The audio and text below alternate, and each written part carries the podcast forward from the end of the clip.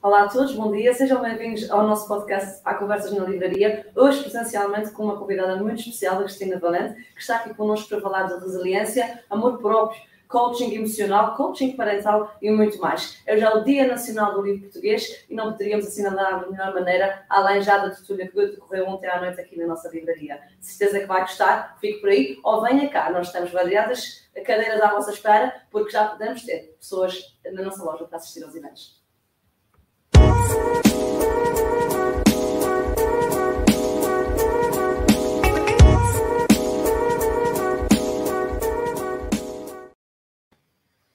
Olá, Cristina, bom dia.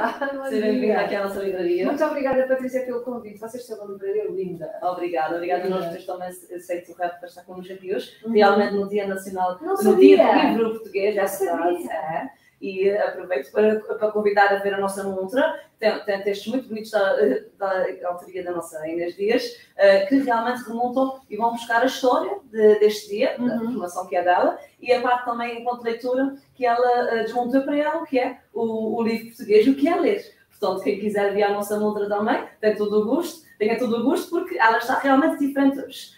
Mas falando de ti, Cristina, uh, estás cá numa missão muito especial, muito diferente, e por isso é que também temos o prazer de ter aqui sentada connosco. Queres Sim. falar um bocadinho sobre isso? É, na verdade, o Governo, a Secretaria Regional de Educação, a, a, a Direção Regional de Educação, convidou-me para, para operacionalizar no terreno uh, um projeto que se chama Coaching Educativo Açores, e cuja missão é de levar ferramentas de coaching uh, ao lugar onde são formados os cidadãos do futuro, que é a escola. Okay. E tem sido, tem sido uma experiência maravilhosa, acho que para os dois lados, claro.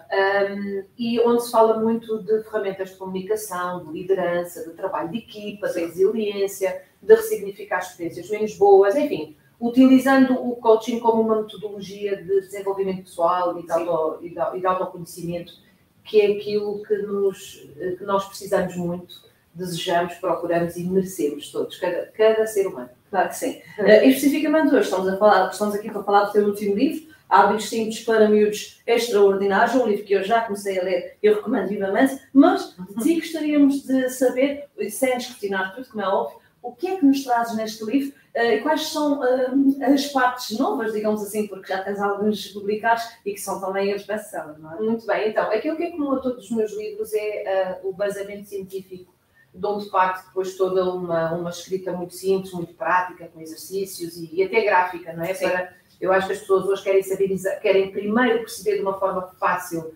algo que é uma informação credível, Sim. não é? Portanto, baseada em ciência, mas que depois consigam pôr em prática no dia a dia.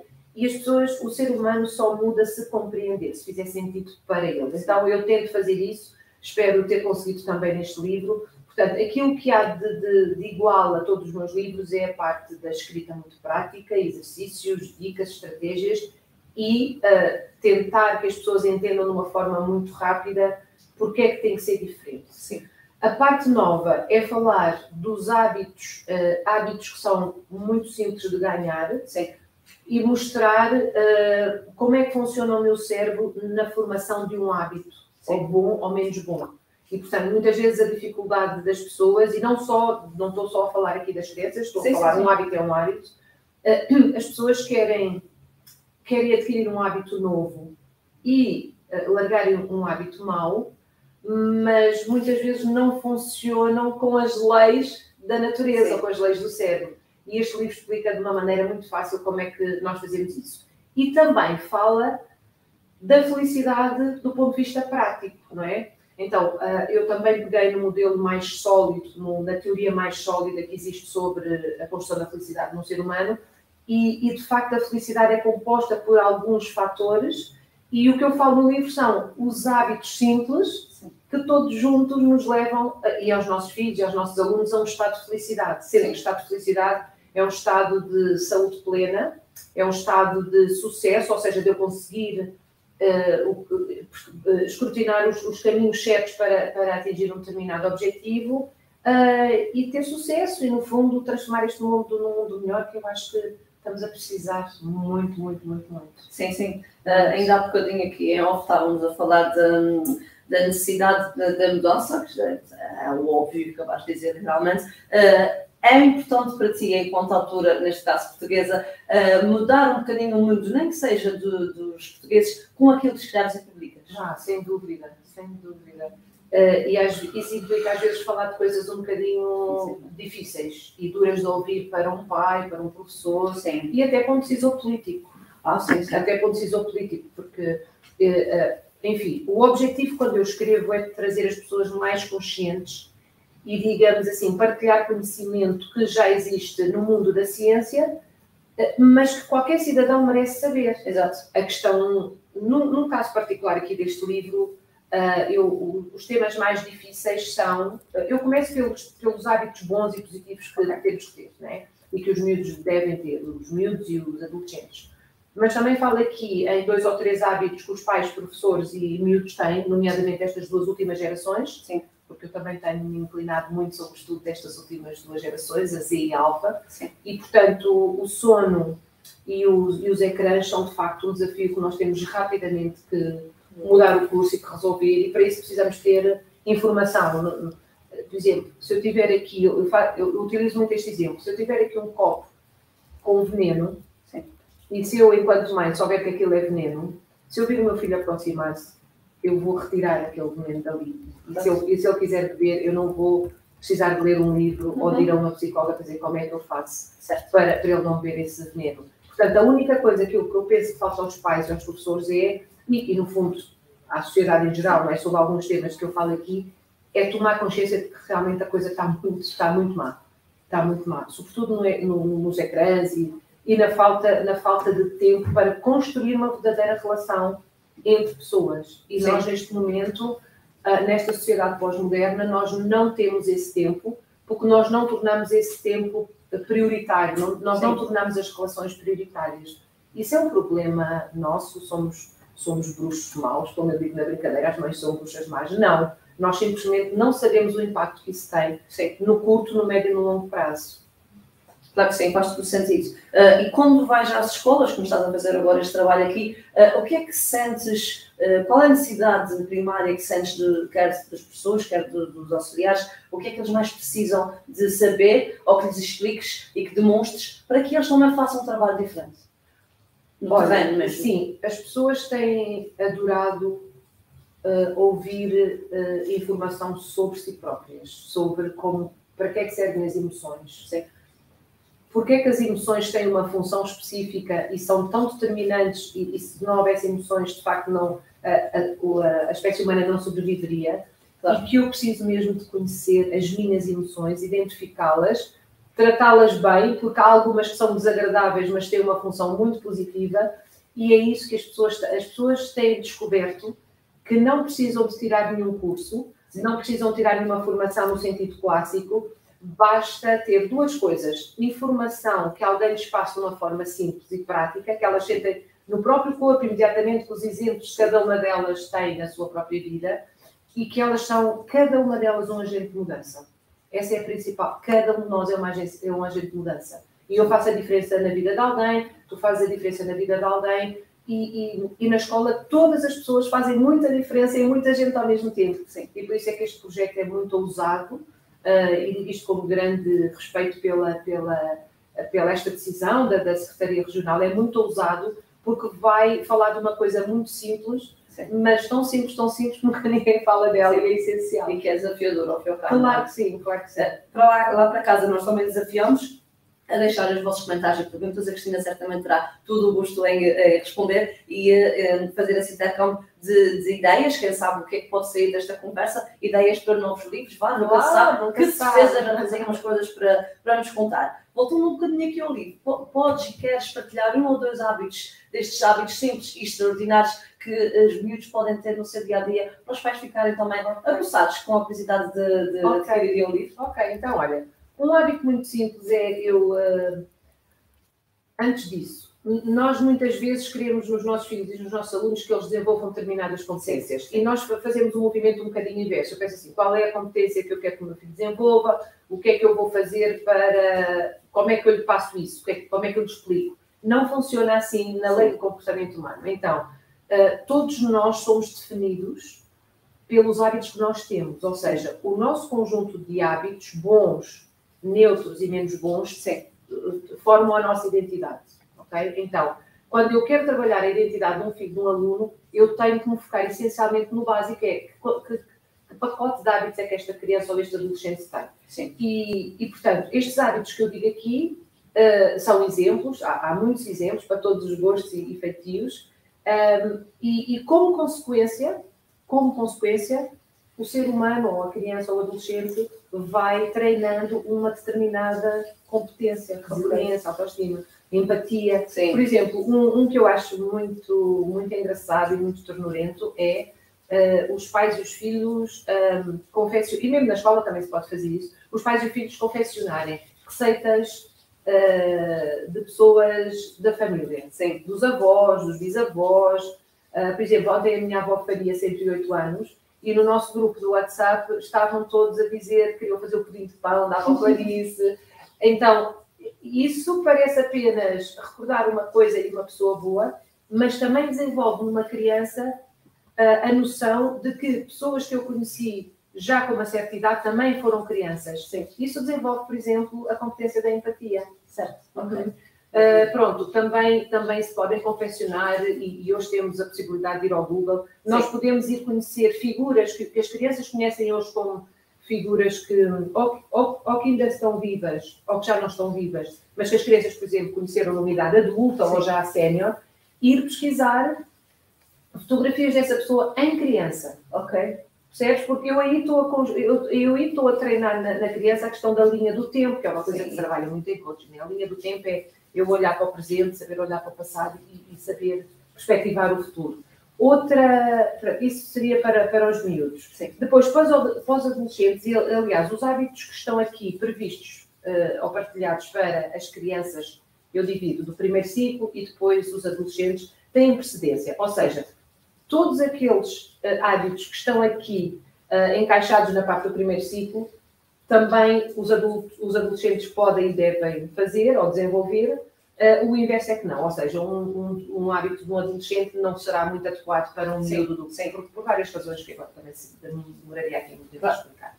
Mas, por exemplo, um hábito muito importante para os adolescentes uh, será uh, a de terem um tutor a figura do tutor ou do mentor uh, é algo que nunca deixou de existir nas, em algumas culturas, nomeadamente na cultura anglo-saxónica, uh, que as empresas estão a trazer esse, essa figura e esse hábito para, para as empresas, no sentido de, de promover e reter novos talentos dentro do mundo corporativo.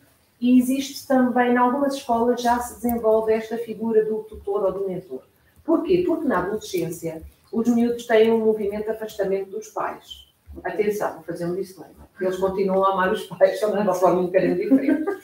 E nessa altura é essencial alguém, ter alguém por perto que eles estimem okay, eh, e que também os estime. E que haja ali uma verdadeira relação de cumplicidade.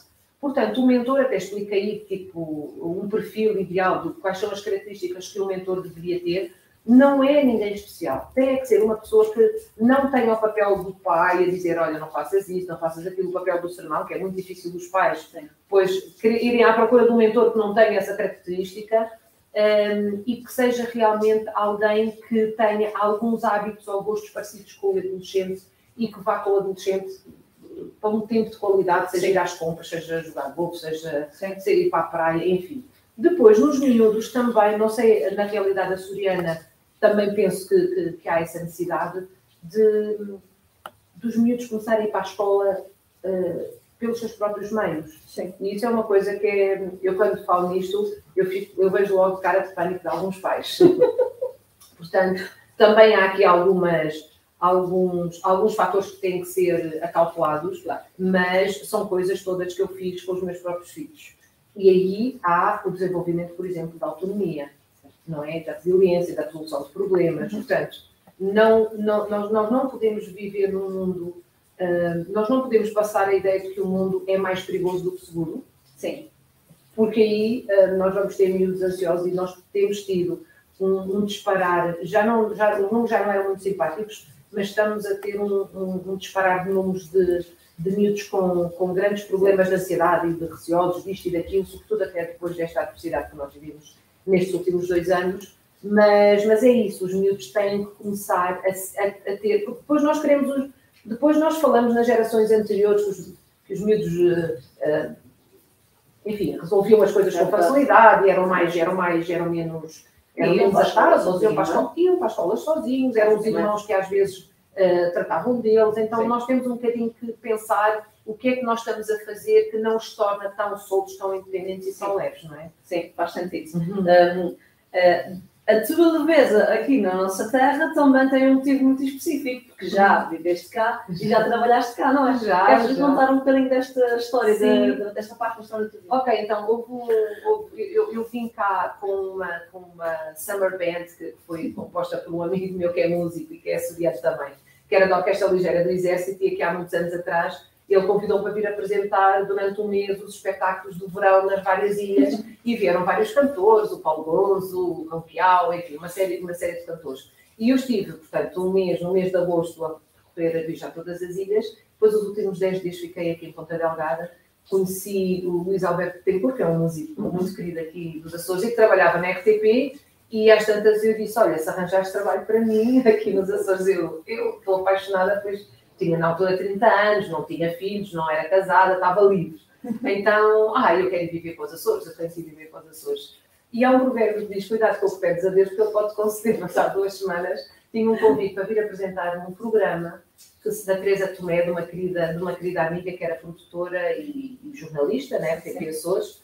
E esse programa era o, falava da atualidade cultural de, das ilhas, portanto, era, era, era semanal e eu fiz de tudo, fiz como produtora e em reportagem, apresentava, chamava-se Espaço Vital. Sim. Uh, e portanto fiquei cá a viver um ano, foi maravilhoso. E quando, e quando a Secretaria Regional me pede agora uh, este, faz agora este desafio, eu, eu pensei hum, para os meus tutores, hum, eu vou arranjar um grande problema, porque eu agora, eu agora quero viver meio cá, meio lá. Um, e foi, é uma terra maravilhosa. Aliás, eu não sei se tu reparaste, Patrícia, este livro é dedicado. Lê lá. Olha, vou ser sincera, é passei de vez para o primeiro capítulo, ah, li a dedicatória. Então, lê lá a tua dedicatória, vá lá. Dedico este livro a todos os pais, professores e responsáveis educativos que pretendem ser líderes verdadeiramente intencionais, especialmente a todos os que nasceram, vivem e trabalham nessa terra mágica que são os Açores. Ah, olha, de propósito, já viste, as coisas realmente fazem todo o sentido tem outro sentido uhum. para nós. Nós temos aqui a professora Sete Câmara a dizer bom dia. É uma professora da Escola da Maia, já estiveste lá. Da Maia ou tanto da Maia? Não, Maia mesmo. Maia, vou, vou, estar, grande. vou estar na próxima semana. Então ela já, já, já deve estar à espera que chegue lá, que a professora Sete, que nós conhecemos também bastante bem, estarem connosco e para ela um beijinho muito grande. Beijinho. Uh, e para a semana, quando chegar à Escola da Maia, pergunta então para a professora okay, claro. sim, vai adorar conhecê-la, ah, literalmente. Agora também pedi-me um bocadinho, estava a dizer que já temos aqui algumas pessoas a assistir connosco, a professora diz bom dia então, e uh, antes de chegares a esta parte, esta vertente da psicologia, ou seja, antes de descobrires esta tua paixão, estavas, como disseste bem, na área da comunicação. Agora a comunicação é outra, não é? é. Como é que nasceu este gosto pela psicologia uh, e por esta temática do, do coaching, quer para, para, para pais, eh, para professores, auxiliares, como é que nasce esta, esta questão uhum. da vontade de desmontar Olha, um bocado a saúde mental, ao fim e ao cabo, é? Sim, sim, sim. Olha, em primeiro lugar, quando eu me tornei mãe, foi realmente quando eu, eu na altura trabalhava numa, numa operadora, numa multinacional portuguesa, que era TV Cabo, nós, sim. agora é Zona, agora é, agora é Mel. Agora é, agora não, é, não, sim, é, é, é, sim, exatamente. Pronto, eu estava lá e, e realmente, com, assim, durante o café ou o almoço, havia, havia colegas que me vinham pedir conselhos e eu achava aquilo muito curioso, porque quando depois foi mais ou menos na altura em que tive os, os miúdos, uh, o Tiago e a Constança, foi ali num período, eles têm dois, dois anos e meio de diferença, e havia respostas que eu não conseguia obter nem nas consultas de pediatria, nem nos livros que eram demasiado vagos, era não, não eram práticos. E há um livro que eu vou buscar à Biblioteca de Oeiras, porque eu vivia no município de Oeiras, okay. que é um município ali uh, nos subúrbios de Lisboa, e foi, um, foi literalmente um livro de uma biblioteca municipal que mudou o curso da minha vida. É incrível. Okay. Uh, não foi um livro sequer que eu comprei, foi um livro que se chamava Disciplina Positiva. Okay. E de facto esse livro foi, foi, um, foi um divisor de águas e foi, foi mesmo um momento que definiu o curso da minha vida.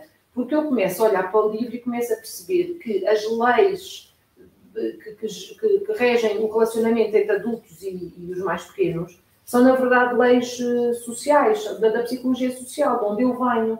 Não é? A questão das lutas de poder, uh, quando, eu estou, quando eu estou a, a querer dar uma ordem ao filho, o filho está a resistir, Sim. aquilo trata-se de uma luta de poder, aquilo trata-se de uma questão de poder, de democracia, da forma como eu olho para o autoritarismo, e que eu começou a fazer um sentido. Eu nunca tinha lido aquilo em lado nenhum no âmbito dos livros de papás. Sim. Percebes? Começa a ser uma coisa mais mais macro, mais, mais, mais, mais densa. Okay. Começa-me a fazer o tal sentido que depois me desperta para a mudança. E depois eu comecei a pesquisar, comecei a pesquisar, e isto faz todo o sentido. Uma outra coisa que também me, me, me transformou foi a questão da, da doença, ou de, do, a minha filha Constança nasceu com uma hidrocefalia congénita, portanto foi detectada ainda durante a gestação, foi assim um momento que era, era a minha segundo, o meu segundo bebê, foi assim um, momento em que para tudo, né? para tudo, um, e depois tu percebes, ok, há coisas que estão no meu poder fazer, há outras que não estão no meu controle, portanto, e, e, tive, e, tive que ter esse treino de estar do oitavo ao momento do nascimento, portanto, desse último mês, a saber que já havia um problema Sim. bastante complicado e a ter e a querer e a decidir e a decidir uh, continuar a gravidez uh, fazendo aquilo que estava na minha mão e, e, aproveitando o último o último mês. Realmente foi um treino emocional que eu não trocaria por nada não é? Sim. por nada. Uh, felizmente sim, está... depois aguentares aguentamos tudo ah, sim, sim exatamente. Depois daquilo e, e, foi uma grande lição de vida também de, de aprender a viver o momento e aceitar tudo o que aquele momento tem para, para nos ensinar. Eh, e a partir daí apaixonei-me pela, pelo cérebro, pelas neurociências, não é? Porque de facto a minha miúda eh, morfologicamente quase que não tinha massa cinzenta num dos hemisférios cerebrais e, e na verdade eh, comprometeu muito pouco, muito pouco mesmo, residual. Aliás, ela é um case study mundial dentro da área porque comprometeu residualmente algumas competências motoras. E no caso, por exemplo, de um, de, um, de um, menino com síndrome de Down, não é? Que tem uma série de outras complicações uh, definitivas, o cérebro desse menino é perfeito morfologicamente. E foi uma coisa que o neurocirurgião me disse num dos primeiros dias de, de, de eu ser mãe da Constança, e que disse: Olha, é assim, nós não sabemos quase nada ainda sobre o cérebro, eh, já sabemos muito que há 10 anos atrás, mas ainda não sabemos quase nada sobre o cérebro. E aquilo encantou-me, não é? Até porque a Constança cresceu e, e, e, é, mais que, é mais que competente em, em, tudo, até pelo estímulo que ela teve precoce, Sim. ela ia sempre sendo mais competente, porque ela, as competências dela foram sendo avaliadas em consulta de desenvolvimento. E, e, quando apareciam, por exemplo, ela estava numa determinada idade, sei lá, um, um ano e meio, 18 meses. Sim ia lá para a consulta de desenvolvimento, a médica punha lá uns puzzles, umas coisas para ela fazer, ela aborrecia-se de morte, fazia aquilo um instante e começava a pedir os que estavam na prateleira, e a médica ia buscar. Ia buscar e depois houve um dia numa consulta e disse assim, oh mãe, sabe que aquilo que eu dei para, para, para a Constância fazer, aquilo já é nos 24 meses. Portanto, então, houve uma estimulação precoce que Sim. também foi muito interessante. Eu apaixonei-me pelo cérebro, acho que é o órgão mais bonito que nós temos e, e levou-me até, até hoje até perceber como é que nós podemos ser mais felizes conhecendo mais sobre o cérebro e sobre as emoções humanas. Nós sabemos, infelizmente, muito pouco. É termos, ao fim e ao cabo, a consciência, seja do que for que se passa no nosso corpo, para que eh, consigamos atingir mais rapidamente o tal estado de, de felicidade. De felicidade e de saúde, não é? Porque, na verdade, o ser humano, e eu passo isso muito no, no programa do coaching do Educativo Açores, o ser humano, o bebê, nasce com uh, todos os recursos no seu máximo. Okay. E depois vamos deixando de usar aqueles botões. Pensemos na autoestima, na criatividade, na resiliência de um bebê quando está a tentar uhum. começar a andar. Nós podemos pensar nos recursos todos que nós temos, né? porque chamam no, no, no âmbito do coaching se chamam-se recursos, são, são forças que nós temos, e nós deixamos de usar a criatividade rapidamente e o sistema escolar também nos, nos leva a isso, sim, não é? E, portanto, isso, isso, é muito interessante, porque nós temos tudo aqui, o ser humano é uma máquina, é uma máquina fabulosa. Como é que eu consigo, por exemplo, fechar os olhos e buscar um momento da minha vida em que fui muito feliz, sentir o cheiro uh, do meu perfume preferido, uh, sentir o sabor de uma receita do pudim de pão da minha avó. Como é que o cérebro faz isso? E nós damos tudo por adquirido, nós lembramos de qualquer coisa no passado. Ok, então, se é tão poderoso o cérebro, porquê é que nós andamos aqui cheios de problemas e, e guerras e escassez e doença? Uhum. É também muito importante que todos nós aprendamos que a maior parte das doenças que, que nós desenvolvemos não é, por, não é, por exemplo, isto que aconteceu à Constância, uma coisa que é um defeito fabril, não é? A natureza é imperfeita, apesar de tudo. Não, doenças que nós ganhamos, as pessoas não percebem e, e precisamos mesmo de começar a entender que são geradas uh, e nascem depois de nós uh, deixarmos de usar as emoções de, um, de, uma forma adequada. Por isso é que eu não gosto muito do termo saúde mental. Okay. Porque saúde mental continua-nos a deixar no âmbito do racional, percebes? Não é da mente, é da, dos 95% do nosso sistema, 95% do meu sistema que me mantém viva é emoção, é o lado e que nós chamamos irracional. Exatamente. No fundo é o lado mais sábio e as pessoas não notam isso. Ninguém se lembrou hoje de respirar. É o meu lado emocional que garante isso. Sim. Então, nós temos que mudar, em primeiro lugar, o termo saúde mental para saúde emocional e temos realmente que perceber que nós temos, cada um de nós tem o poder de criar mais abundância, mais saúde, mais felicidade. Eh, e, portanto, eu só consigo depois dar aos outros aquilo que eu tenho, não é? Sim, sem dúvida. E na comunidade escolar, quer dizer, se eu não tiver amor, respeito, saúde, o que é que eu tenho para dar aos, aos miúdos. E é esse alerta que eu gostaria muito que, que ficasse assim na mente das pessoas. Olha, ainda bem. Um, a professora Suzete voltou ativo e diz que é sexta-feira. Portanto, ela sabe que é aquela dia. ela está atualizada a tua agenda. Eu lá estarei, é eu lá estarei. O Samuel Carreiro, que é o pai, para ele vai um beijinho. Beijinho. Diz bom dia também, para ele bom dia. Por que ele não está aqui? Queres que eu diga a verdade? Porque tá, ele está tá, tá. acompanhado com uma coisa que não é muito boa. Ah, pronto. Ok. Não é okay. segredo para ninguém okay. agora já. Ok. Então mas é por isso. E por, é, ele acompanha sempre os nossos podcasts, mas ele é mais de ficar em casa, mais caseiro do acho que. Bem, acho é, mais caseiro. Tá bem, Pronto, também tem ali outras coisas, tem que ter cuidado, por isso oh, é melhor. É melhor. Okay. Um beijinho para o papai. mas obrigada pela, pela intervenção. E eu disse sempre, ah, não sei se posso dizer alguma coisa, então podes, podes dizer, claro que sim. Pode dizer. Agora pode tudo. Um, de facto, essa ligação de uh, termos que estar bem para passar aos outros, seja a nível profissional, a nível uh, familiar, com os filhos, com os pais, ou, enquanto filhos ou enquanto pais, uh, faz todo o sentido. Uh, e os teus livros têm vindo um bocadinho também, desde o início, em busca disso, sendo que a literatura que tens editado é, é dentro desta área. Os teus outros livros, queres falar um bocadinho deles também, para deixar aqui a curiosidade de que, quem não conhece, acho que já é difícil, okay. já têm sido também bastante dinamizados, queres falar um bocadinho daquilo que já escreveste Sim, claro, claro que sim, Patrícia, obrigada por isso. Olha, o primeiro livro, o primeiro livro chama-se Coaching para Pais uh, e uh, foi um convite que, que, que, a querida Sofia Monteiro me fez, na altura era editora da Esfera dos Livros. Sim. E, e no fundo, eu nunca pensei em escrever um livro, porque eu gostava era de fazer, eu gostava da dinâmica de sala, de fazer workshops e ter várias pessoas e fazer ali exercícios e roleplayings que fossem realmente, que mudassem e ajudassem a mudar o comportamento. Mas depois ela me fazia, e eu sempre gostei de ler, sim, sempre gostei de ler, sempre gostei de escrever, mas na verdade nunca tinha tido aquela coisa de escrever um livro. Ela faz-me esse desafio e, e, eu pego em todos os temas que eu desenvolvia em, em, em, sala, em dinâmica de sala, em workshops, e foi, foi muito fácil fazer esse livro, porque eram temas mais relacionados com, por exemplo, eh, mais relacionados até talvez com a vida do pré-escolar e da criança, embora eu tenha sempre nos livros guardado um, um capítulo para a adolescência Sim. e um capítulo para os pais single. Ok, ok. Uh, pais single são pais ou divorciados, ou viúvos, ou pai solteiro ou mãe solteira, pronto.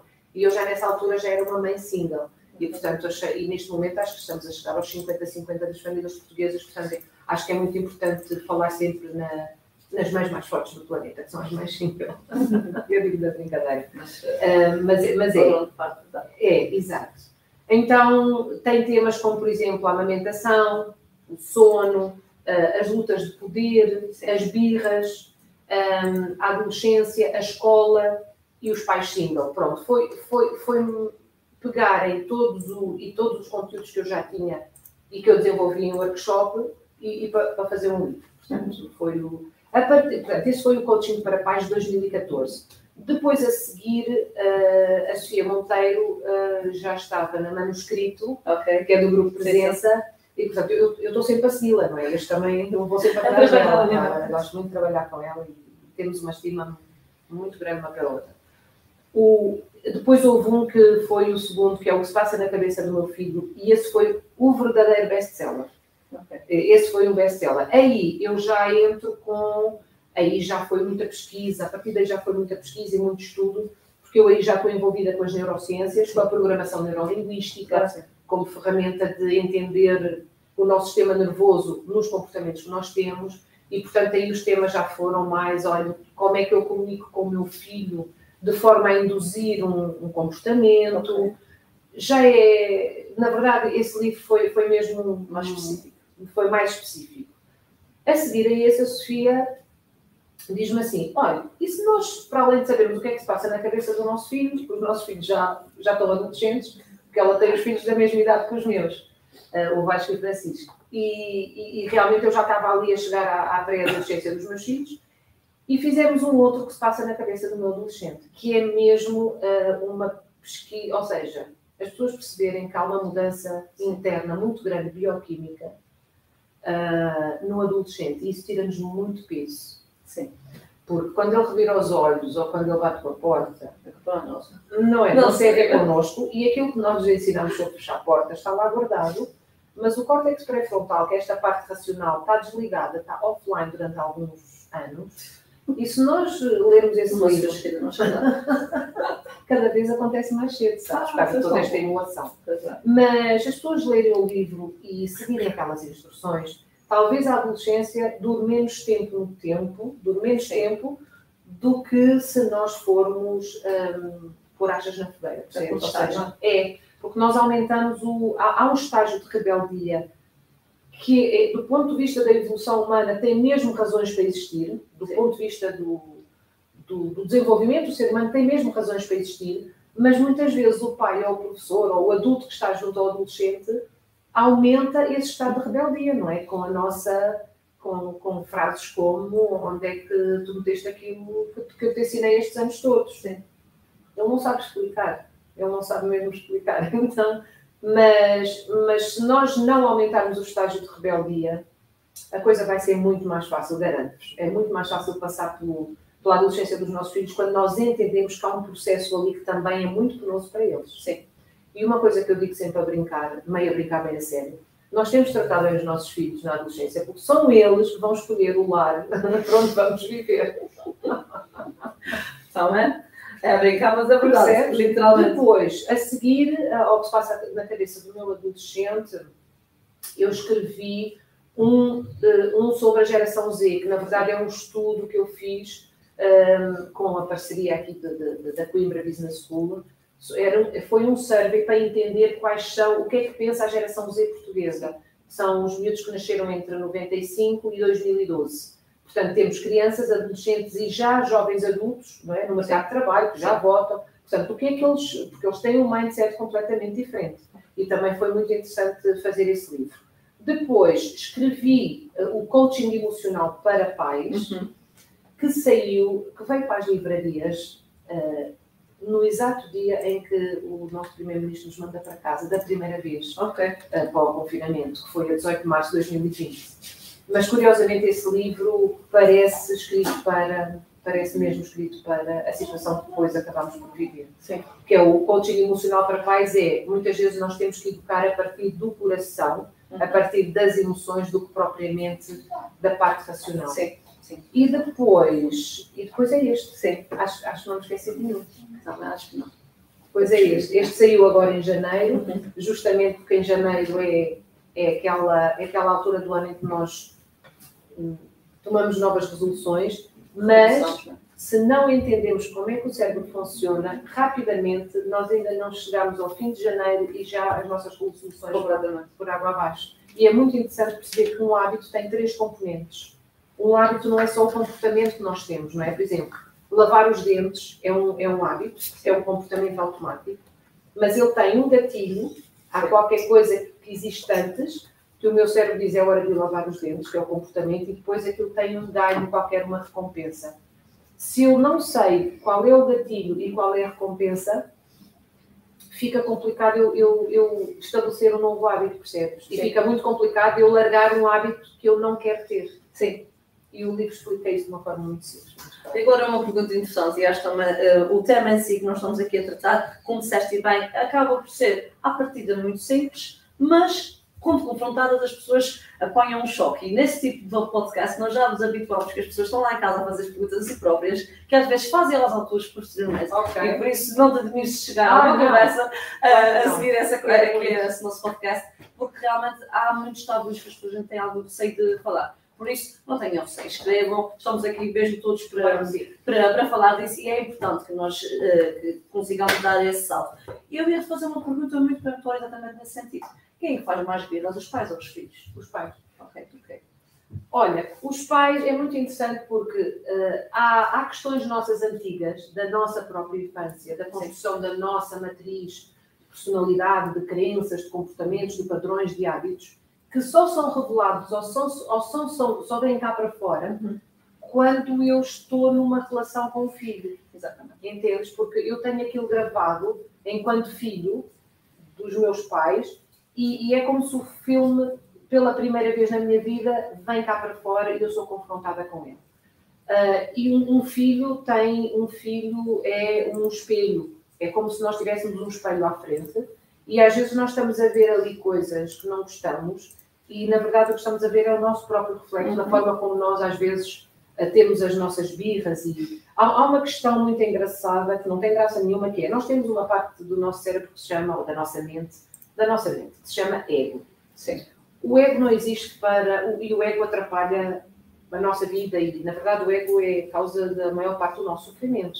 Porque o ego é eu, ah, é eu, é eu estar centrada em mim, centrada nas minhas crenças e criar aqui conflitos internos quando o outro tem um outro ego e eu acho que o ego dele tem que ser igual ao meu, não é? Então o ego atrapalha verdadeiramente. O ego não existe para, para nós usarmos, existe para nós controlarmos o ego. Ok. E quando eu tenho um problema, com, quando eu estou numa birra com, com um filho, ou até com um adulto, não é? Na verdade é o ego que está a entrar em jogo, é eu quero ganhar aquilo. Não é? Eu quero ganhar aquilo, eu é que tenho que ter razão. E os pais até podem estar a dizer, ó Cristina, mas, mas eu às vezes tenho mesmo razão, porque aquilo que eu estou a dizer é bom para o meu filho. Sim. Certo, mas a forma como eu crio uma dinâmica e um relacionamento e aquilo que eu quero que ele faça, às vezes não resulta porque eu estou a impor. Claro. O problema é que o miúdo também tem um ego. Claro. E o ego dele, como ainda não está bem construído, eh, mas ele tem poder pessoal, ou seja, eu, eu tenho que ter aqui um jogo de estratégia Sim. que- é típica de um líder, não é? Não é de chefe. Do chefe é, tu fazes isto porque eu... Eu estou em modo chefe, eu das duas uma. Ou a criança resiste porque ela tem também um poder pessoal que não está a ser respeitado. Ou então ela diz que sim e faz por trás. Ou então ela diz que sim Sim. e acha que o poder dela não serve para nada e aí nós vamos criar um problema de autoestima se for, se for uma coisa reiterada, percebes? Então, é mesmo o exercício de liderança, ser pai, é mesmo ser o líder, o papel de liderança mais importante da nossa vida, porque eu não estou ali a gerir uma empresa, estou a gerir um, um ser humano, um futuro cidadão que eu quero que seja feliz, tenha saúde, Sem eh, que seja um membro contributivo da sociedade. E sim, eu, eu falo, quando falo com os miúdos, eu falo com muitos miúdos, não é? Adolescentes, sobretudo, porque já existe a possibilidade de fazer coaching para adolescentes. Sim. Em criança, não. Ah, e, de facto, ah, o, o que há ali é mesmo ah, o meu pai ou a minha mãe parece que não percebe que eu também tenho vontade, que eu também tenho emoções, que eu também, também tenho estados emocionais. Sim. Agora, eu volto a dizer, a mãe quando faz isso não é uma bruxa má. Ela, ela quer à força um resultado, mas a questão é que quando nós temos um filho, nós temos que ter uma visão de longo prazo. Há coisas que nós não vamos ver no imediato, não é? Então, se ele agora não faz a cama, isso não o transforma num, futuro adulto que nunca vai fazer a cama. É, faz parte da adolescência porque ele tem outras prioridades e eu tenho muito que entender quais são essas prioridades. O que eu digo aos pais muitas vezes é dividir. aquilo que são as necessidades de pai uhum. E aquilo que são os desejos de um pai. São coisas diferentes. E quando o pai faz a birra, eu preciso saber se ele faz a birra porque ah, ele queria muito que o filho uh, ouvisse música clássica e o filho está rock. O filho tem direito a ouvir rock. Porque isso é uma necessidade dele, da adolescente, e portanto também temos que ver quais são as necessidades do filho e os desejos do filho. Aquilo que tem que ficar garantido é que o pai tenha as suas necessidades de pai satisfeitas e a do filho também. Eu dou muito exemplo, por exemplo, de sair, sair com amigos ou à noite. A necessidade do pai é saber que o filho está seguro. É uma necessidade do pai. Não é, não é um simples desejo, é uma necessidade do pai. O desejo do pai talvez seja que ele não saia de casa. Tenho alguns pais que dizem: Ai, eu queria tanto que ele ficasse fechadinho até aos 30 anos. Eu disse: ah, A sério que é isso do seu filho? Pronto, então, o desejo de um pai é uma coisa que ele é adulto, ele tem que gerir isso da forma que ele, não é? Mas há uma necessidade do pai que é saber, eu sou, eu sou responsável por eu amo o meu filho, eu tenho que saber onde é que ele está. Essa necessidade ele tem que garantir enquanto pai, está tudo certo. Agora, o difícil está em olhar para o filho e dizer, ok, isso, qual é a tua necessidade, filho? É, necessidade é de sair, de ir em busca de experiências novas, é uma necessidade da adolescência. O desejo do adolescente é ficar dois dias fora de casa, não vai dar. Então, como é que eu é o negócio win-win? Sim. Tem que estar bom para os dois lados. Se for só para um lado, alguém vai ficar a perder. Não é suposto o miúdo ser o derrotado desse negócio, nem Sim. o pai. Então, essa dança, não sei, essa dança, quando nós, quando nós lemos ou vamos buscar informação boa e treinamos, nós temos que treinar isso. Nós temos que colocar em prática, nós temos que fazer um, um exercício. Por isso é que o termo coaching significa treinar. Exatamente. Não é só ler o livro. Não é por nada. Os, os livros são, eu acho claro. que os livros são ótimos. É? Prática, Mas se for só para, ai, tem toda a razão, pois, e fecho e ponho na estante.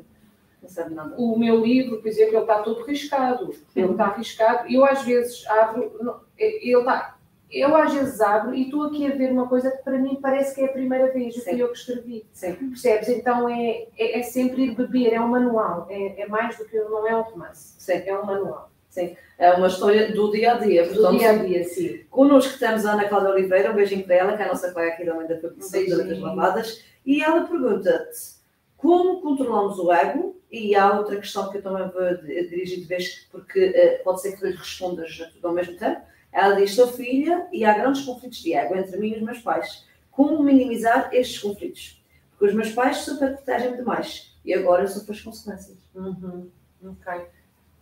O ego, como é que se controla o ego? É, é tomando consciência, é expandindo a nossa consciência. Sim. Uh, quando eu tomo consciência, por exemplo, de um comportamento, de um comportamento meu automático e irracional, como o respirar, Sim eu neste momento eu estou a tomar consciência que eu agora estou a respirar, eu neste momento expandi, aumentei um bocadinho a minha consciência. E o que temos que fazer com o ego é aumentar essa consciência, é, é ir detectando no dia a dia se, isto, se este meu comportamento é o meu ego que está a falar, e geralmente é. Sim. Quando eu estou com outra pessoa que não tem o mesmo ponto de vista do que eu, aceitar isso é um treino. Eu tenho que fazê-lo todos os dias, uh, porque aí uh, eu tenho que, que, me lembrar que a minha vida é composta por milhões de crenças, coisas em que eu acredito Sim. e que são a base do meu comportamento, ok? Nós temos milhões de crenças. Mas essas crenças não são factos, são, são verdades escritas na minha pedra, não é? E que eu vou defender a todo custo. Quando eu estou numa discussão com o outro, uh, nós não estamos a, a, ter essa consciência de que eu, estou só a, a, a, partilhar as minhas crenças e o outro está a partilhar as crenças dele. Portanto, aquilo que conta, na verdade, é o resultado que eu gero com qualquer comportamento meu. E isso é o que eu falo muito no coaching educativo Açores, é quais são os resultados que eu tenho na minha vida hoje. Há uns que são muito bons, eu esses vou manter, vou, vou até ampliar, vou perceber como é que eu cheguei lá, porque às vezes também é automático, eu quase que faço automaticamente, porque também vem de crenças muito positivas que eu tenho. Se me perguntas assim, como é que comunicas tão bem? Eu já estou num registro automático. Teve um treino antes e agora já estou no registro automático. Portanto, vem de uma crença positiva sobre mim própria, que consigo, enfim. Agora, uh, tudo o que seja um, resultados menos bons que eu tenho, eu tenho que perceber que esses resultados foram gerados através de comportamentos que eu tive, de escolhas Uhum. que eu fiz. Eu escolho fazer isto em vez disto. Sim. E esse comportamento nasce de uma determinada crença que muitas vezes é inconsciente, Uhum. porque eu ainda não a trouxe para a consciência. Percebes? Então, eh, aqui, quando nós analisamos o comportamento assim, nós, os resultados, nós não estamos aqui a pôr a parte do julgamento. Sim. Ah, que fiz bem, que fiz mal, que o outro fez bem, que o outro se portou mal, que o outro se portou bem. Isso não existe. Sim. Quando analisamos comportamentos, isso não existe. Existe o resultado. Porque, na verdade, qualquer pessoa faz o que faz Sim. ah, e, na verdade, ela faz o melhor que consegue naquele momento. Ai, mas, mas, mas foi muito errado. Para a pessoa, não teve esse. Ela pode ter gerado até um resultado que não era o que ela queria. Sim. E aí o que temos que fazer é, ok, porquê é que eu fiz isto? O que é que me impediu de fazer de outra forma? E a resposta aí é uma crença que eu tenho, provavelmente inconsciente. Por exemplo, se eu digo assim, eu não consigo aprender a andar de bicicleta, Sim. eu acredito que não tenho essa capacidade. Exatamente. A única coisa que me impede de gerar um resultado, eu consigo andar de bicicleta, é uma coisa chamada treino. É o tempo que eu dedico a desenvolver uma determinada competência. Portanto, eu não, eu não respondi propriamente à, à questão da, da Ana Cláudia, pois não? Portanto, se ela, se ela, se ela foi super protegida pelos pais, ela ganhou crenças sobre o mundo de que, ah, enquanto criança, a superproteção dos pais, eu falo disto, aliás, aliás, no- há aqui um, um pequeno capítulo em que eu enumero três maus hábitos dos pais Sim. e três maus hábitos dos professores. Ok. O primeiro mau hábito dos pais, que eu coloquei aqui, que é mesmo mais frequente, é a hiperparentalidade. Pai, helicóptero. Então, é superproteção. É muito interessante perceber que, eu falo justamente disso aqui, a Ana Cláudia tocou no ponto, que como é que o meu filho vai criar crenças sobre ele Uhum. se eu super protejo, não é? Se eu levo sempre para a escola, pode acontecer tudo. Ou seja, a percepção da criança, por muito boa vontade que eu tenha e por muito amor que eu tenha, e, e protejo-a por causa disso, o resultado que eu gero não é bom, Sim. porque ela vai se sentir insegura e ela pode, e muitas vezes o que acontece, quase sempre, a percepção da criança é eu não sou suficientemente forte, Uhum. eu não sou suficientemente capaz. Sim. O problema é que as crenças da Ana Cláudia e de qualquer um de nós que foram criadas pelos nossos pais, ou seja, numa fase muito precoce da minha vida, elas são muito, elas ficam a fazer parte da minha matriz. Ok. Eu posso trabalhá-las, eu posso trabalhá-las, até posso trabalhá-las sempre, mas para trabalhá-las eu preciso de identificá-las primeiro. E o, o livro ensina a fazer isso. Como é que eu posso pegar num, por exemplo, tendo um. eh, ah, eu acho sempre que não consigo. Ou eu acho que não sou suficientemente. Eu acho que não mereço ser amada. Eu acho que não mereço ter um bom emprego. Sim. Eu acho que não mereço. eh, muitas vezes essa, essa crença não é consciente. Sim. Não é? Há pessoas que dizem, ah, não, mas eu sei que mereço. Não, mas o resultado que essa pessoa está a gerar com os comportamentos dela é o contrário. Portanto, a crença de certeza que não é essa. Percebes? Então, é, nós temos que identificar primeiro a crença para depois mudar, mudarmos essa crença. Que é o que acontece, o, o exemplo que a Ana Cláudia referiu é esse. Ou seja, se eu, se eu lá está, se, tu- se os papás fazem tudo para mim, a, a- a criança, e é um processo inconsciente, não é? A criança não. O problema é que é um processo inconsciente, ela vai ter uma ideia de si própria de que é fraquinha, de que tem, tem que sempre haver algum adulto que faça por ela. Sim. E muitas vezes eu cresço e vou à procura, quando já não há o papai e a mamãe, eu vou à procura de um adulto e muitas vezes essa escolha, a escolha que os adultos fazem geralmente é para escolher um companheiro ou uma companheira de vida. Eu às vezes vou buscar, ou quase sempre, alguém que me garanta essa hiperproteção Certo. que eu tinha na infância. Não sei se fez sentido. Sim, sim, completamente. É Faz assim que todo, funciona o nosso cérebro. faz todo o sentido. Mas também já estamos a, a caminhar para o final da, da nossa conversa, mas há ainda mais uma questão que eu queria te colocar. Eu achei muita graça eh, a uma definição que tu encontraste, encontraste não, que fizeste no, no podcast de Beleza, com o Rui Unas. Ah, É que disseste que para as crianças o amor tem uma. Uh, soletras de outra maneira. Como é que é? Conta lá. é um T, escrevam aí em casa, é um T, um E, um M, um P e um O. Pois é. tudo o que nós podemos dar de mais significativo aos nossos filhos ao mesmo tempo. Não, não há, sim, aos nossos filhos e a qualquer pessoa. Sim. O tempo que tu perdeste aqui comigo, ou que, ou que investiste aqui comigo, e o, e o tempo que eu também investi aqui contigo, por muito dinheiro, que nós podemos ser maior, as maiores milionárias do mundo, nós não vamos conseguir comprar outra vez o dia 26 de março, das 11 às 12, portanto, uh, e não é à toa que esse é o maior presente, que é o estar presente uh, em qualquer relacionamento. Hoje em dia, os pais não passam tempo com os filhos. E não dá para fazer milagres. Não existe no ser humano essa capacidade de desenvolver uma relação sem eu ter tempo. Uh, e aí surgem outras questões mais complicadas, é, mas eu tenho de trabalhar até às não sei quantas. Então, cada um de nós tem mesmo de fazer uma escolha. Por exemplo, eu fiz essa escolha. Eu, eu fiz essa escolha, portanto, eu, eu, eu não falo só, eu sei muito bem do que estou a falar. Foi uma escolha consciente pensar assim, ok, os meus filhos não vão esperar por mim até eu ter tempo para eles e que a empresa me dê mais tempo e eles vão ficar à minha espera até começarem a crescer só quando eu estiver isso é uma coisa do ego, eu ficar à espera disso, não? eu ficar à espera de. Então eu deixei de trabalhar num, sistema clássico, não é? Porque eu queria ter mais tempo com os meus filhos. Uh, e, e, isso também permitiu-me uh, inspirar outras pessoas nesse sentido. E não há volta a dar. E eu agora tenho essa coisa fantástica de ter, de ter miúdos adolescentes que continuam a adorar estar comigo. Nós vamos voltar aqui para a Páscoa eles vêm para ficar com eles aqui à livraria. Sem dúvida, sem dúvida, sem dúvida, sem dúvida.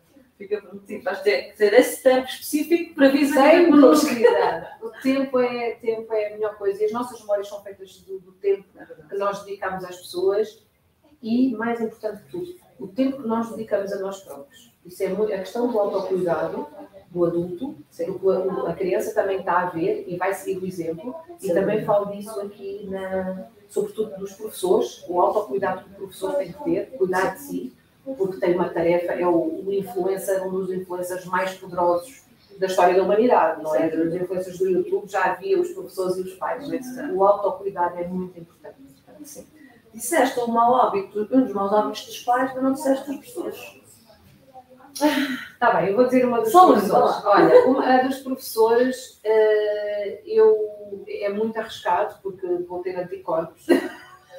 Mas, mas pronto, eu, eu vou, vou esperar que os, que os professores não, não ponham o ego agora em ação. Sim, não vou. Há uma, há uma resistência, e generalizando, obviamente, mas há uma resistência natural do professor em aprender coisas novas dentro do seu, dentro da sua.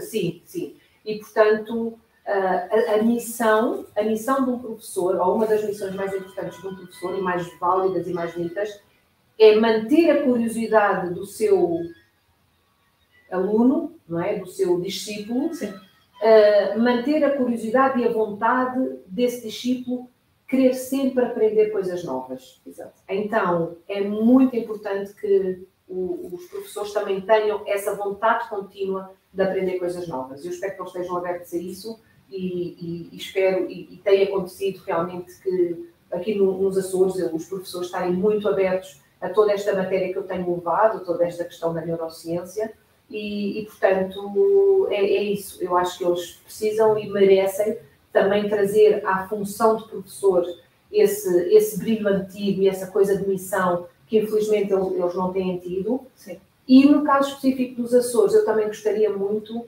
que com este projeto Coaching Educativo Açores, eh, eu, nós conseguíssemos, através dos professores e dos assistentes operacionais da escola e quem dirige a escola, nós conseguíssemos inspirar crianças e adolescentes para a profissão de professores. Sim, dia é muito importante. Não é? é muito importante e que é uma profissão que está muito, foi muito maltratada durante muito tempo e, e daí a dificuldade em crianças e adolescentes quererem essa profissão para a sua vida e eu acho que é uma, é uma das profissões mais bonitas que, que nós temos, porque é uma profissão que não é uma profissão, é uma missão de vida. Exatamente, claro que sim. Uh, de comentários temos também só aqui a professora de Câmara a dizer que é o tempo, sem dúvida. Sexta-feira acho que vais ter uma belíssima conversa com a Ana Maia. Eu vou dedicar-lhe um bom tempo. Eu acho que sim, acho que sim. Tá, ela já se está a comprometer, por isso que é win-win, literalmente. Uh, porque nós estamos também já a caminhar mesmo agora, de verdade, para o final da conversa, senão ficaríamos aqui literalmente duas faladuras. Uh, para nós é muito importante em dias como esses que também assinalam efemérides, neste caso do Dia do Livro Português, é muito bom para nós termos momentos destes com autores que dão este, esta primazia ao tempo de escrever, à dedicação de pesquisar, estudar, então dar às outras pessoas aquilo que descobriram que é o teu caso. Sem Por isso, dúvida. para nós, é isso que nos preenche. E pergunto a ti, que esta é a pergunta da praxe do nosso podcast, o que é que te lava a alma? O que é que me lava a alma? Tempo sem fazer nada. Silêncio. O silêncio é. O silêncio para mim é, é brutal mesmo. É mesmo brutal. O silêncio, a oração e Deus, para mim, faz parte tudo do mesmo eh, faz parte tudo mesmo. Tenho Deus, assim, sou, tenho uma fé muito grande, uh, trabalho essa fé, trabalho um relacionamento muito pessoal com, com Deus, com Jesus, e isso, isso é de facto é muito mais fácil, de uma forma egoísta, é muito mais fácil nós termos um relacionamento com Deus e com Jesus, uh, torna tudo muito mais fácil, né? num mundo em que hum, as coisas feitas pelos homens às vezes trazem assim muita dor nós temos que ter uma âncora, e no meu caso especial é, é o meu relacionamento com Jesus e com Deus. Muito bem.